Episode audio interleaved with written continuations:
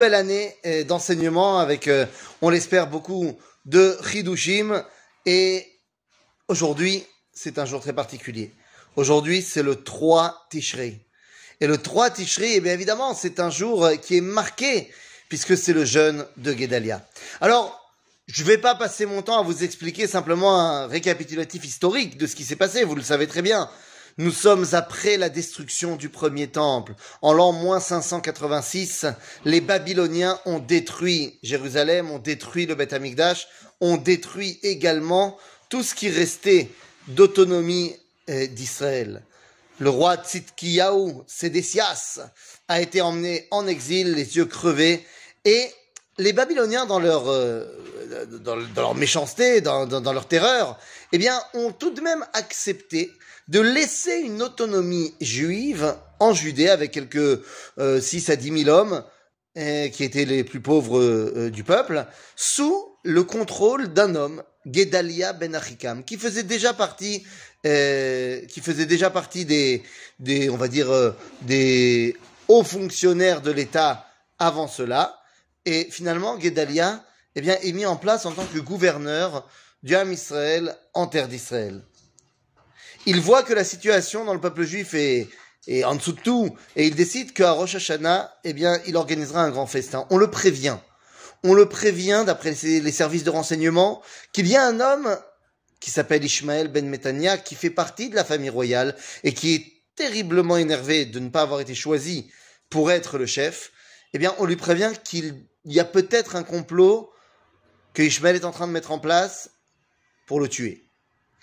Gadala n'y croit pas et il invite Ishmaël à son festin.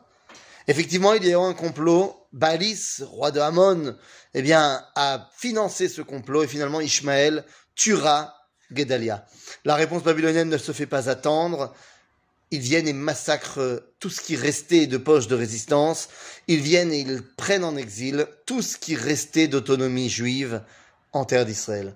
En d'autres termes, Gedalia ben Achikam, le jeûne de Guédalia symbolise le moment où nous avons perdu complètement notre autonomie. Il était le dernier espoir de ce qui restait de la royauté d'Israël. Maintenant, après le jeûne de Guédalia, eh bien l'exil, le premier exil, commence véritablement. Évidemment que ça vaut le coup de faire un jeûne pour ça, de se rappeler de cela. Mais il ne faut pas oublier une chose. C'est un jeûne qui est fondamentalement différent du jeûne du 17 Tammuz ou de Tisha B'Av, où on pleure parce que nos ennemis nous ont fait du mal. Mais là, c'est pas nos ennemis qui nous ont fait du mal. C'est nous tout seuls qui nous sommes fait ça. C'est-à-dire que le jeûne de Gedalia nous montre à quel point Am Israël est capable de s'auto-détruire. Et c'est peut-être ça le plus important. On vient de passer deux jours de Rosh Hashanah, où on a montré l'unité du peuple juif, et notre lien à Kadosh Baruch et le fait qu'on est tous mamash achim. Juste après cela, le jeûne de Gedalia. Nos sages nous diront même que Gedalia a été tué le jour de Rosh Hashanah, comme on l'a dit. Mais que nos sages ont attendu le 3 Tishrei pour l'annoncer et pour en faire le deuil. Abotai, c'est un jeûne où on ne vient pas dire Dieu sauve-nous de nos ennemis. Mais c'est un jeûne où il est temps de prendre conscience des problèmes internes au sein du peuple juif pour les régler. Pendant deux jours de Rosh Hashanah, on a montré qu'on était capable de s'unir. Une fois que l'euphorie de la fête est retombée, eh bien, il faut mettre en pratique ceci. Pour moi, le jeûne de Guédalia, évidemment, est à mettre en relation avec un événement tragique qui s'est passé il y a près de 25 ans. Lorsque un premier ministre de l'État d'Israël a été assassiné par un autre juif. La Torah vient nous enseigner une chose très simple. T'es pas d'accord avec les idées, t'es pas d'accord avec le fait que ce soit lui le chef, à aucun moment ça ne te donne le droit de porter atteinte à la vie du chef du peuple juif. La dernière fois que c'est arrivé avant Yitzhak Rabin, eh bien, on a décrété un jeûne national. Pour moi, le jeûne de Gedalia, c'est aussi le moment de se rappeler de l'assassinat de Yitzhak Rabin. Et, et ça n'a rien à voir avec le fait de partager ou pas les opinions politiques. Je ne les partageais pas. Mais il était le chef du peuple juif. L'unité ne peut pas être simplement un mot d'esprit, ne peut pas être simplement un slogan, mais doit être concret. Est-ce que je vais terminer sur cette note aussi, euh, ah, je vais pas dire négative, mais bon, euh, un peu rassera au début de l'année? Eh bien non, car le jeûne de Guédalia, c'est aussi un moment de joie. Comment? Le jeûne de joie? Ben en fait oui.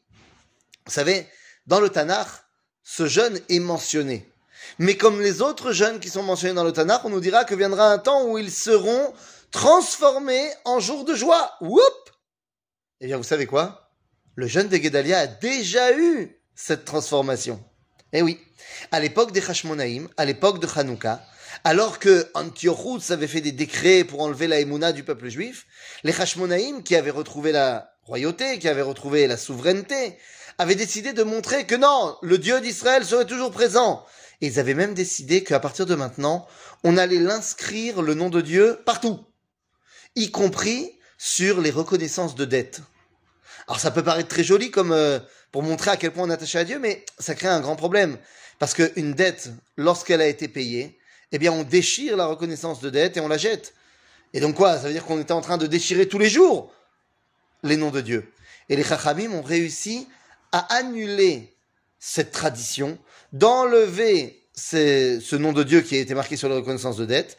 Et quand ils ont réussi à faire prendre conscience à cela, euh, à faire prendre conscience ceci au peuple juif, eh bien ils ont décrété un jour de joie et c'était le 3 Tishrei. Ils ont donc réussi à annuler le jeûne de Gedalia et à en faire un jour de fête. Alors malheureusement, une fois que le deuxième temple a été détruit, toutes ces journées qui ont été mises en place par l'époque du deuxième temple comme jour de joie ont été annulées. Donc c'est redevenu le jeûne de Gedalia. Mais s'il a une fois réussi à se transformer en jour de joie, eh bien nous sommes assurés qu'il pourra de nouveau se retransformer. Peut-être lorsque l'unité ne sera plus un slogan, mais une réalité concrète du terrain. À bientôt les amis!